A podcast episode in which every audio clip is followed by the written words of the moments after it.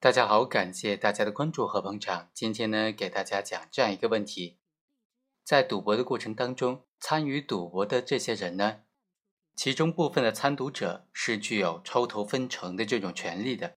那这些能够抽头分成的参赌者，构不构成开设赌场罪呢？通过今天这个案例，和大家简单的来聊一下。被告人甲在他经营的茶坊之内就提供了赌具。组织招揽赌客，以打豹子的方式进行赌博。这个赌博呢，要求至少有四个人参与，并且轮流的当庄，鼓励其他人参与下注，并且按照一定的规则进行抽头。他雇佣了工作人员负责洗牌、发牌、抽头望风。在扣除了场地费、支付工作人员的费用以及发放给其他下注人员的鼓励费用之后，他就将其余的抽头分成分成五份。分给轮流当庄的四个人各一份，剩下的一份呢给他自己。被告人乙、丙、丁等多人就参与了甲组织的这个赌博。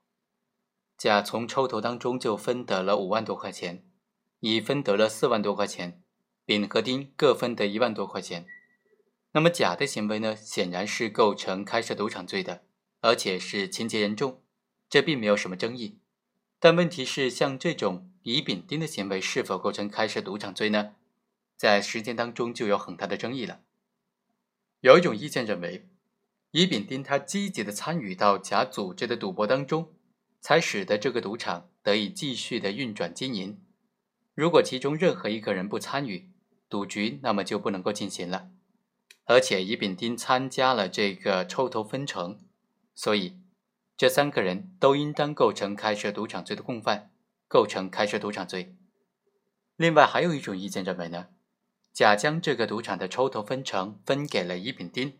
这都只不过是他开设赌场的一种经营的模式，也是甲对自己应得抽头的让渡。乙、丙、丁他并不是开设赌场的共犯，不构成开设赌场罪。综合来看呢，第二种意见是比较恰当的。首先，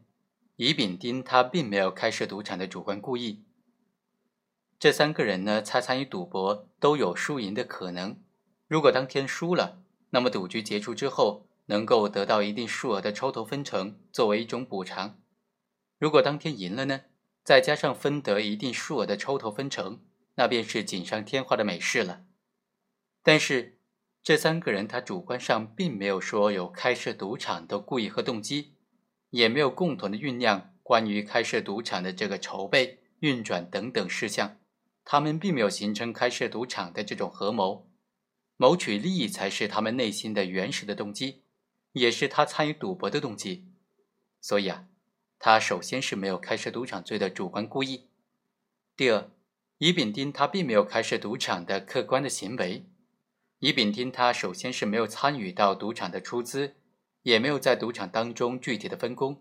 没有参与赌场的管理事务，仅仅是参与了赌博。至于说分得的抽头是被告人甲所开设赌场的一种经营的模式，所以啊，甲将自己在赌场当中应得的这个利润给予让渡了，以吸引乙丙丁来共同的参与这个赌博，这显然并不能够推定说乙丙丁就和甲构成了共同开设赌场，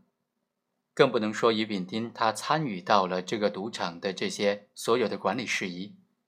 这一点呢。也是这个案件区别于其他开设赌场案的一个非常重要的特点，具有一定的迷惑性，容易让人认为说乙、丙、丁他和甲本来就是一起来管理这个赌场的，所以构成开设赌场罪的共犯。进一步来说，甲将本来属于自己的这个抽头分给了乙、丙、丁，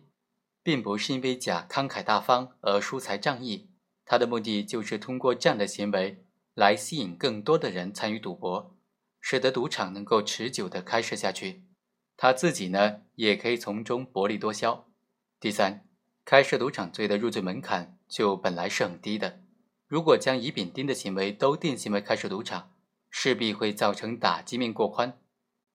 开设赌场罪是二零零六年在刑法修正案九当中增设的，也是从一九九七年刑法第三百零三条的赌博罪当中分设开来的。它并不是说要以盈利为目的。二零零八年在公安机关立案追诉标准当中就明确规定说，开设赌场的应当立案追诉。也就是说，开设赌场罪的入罪门槛是非常低的，只要开设赌场就可以构成这个犯罪。开设赌场的情节严重呢，在司法实践当中也是参照最高院的司法解释，也就是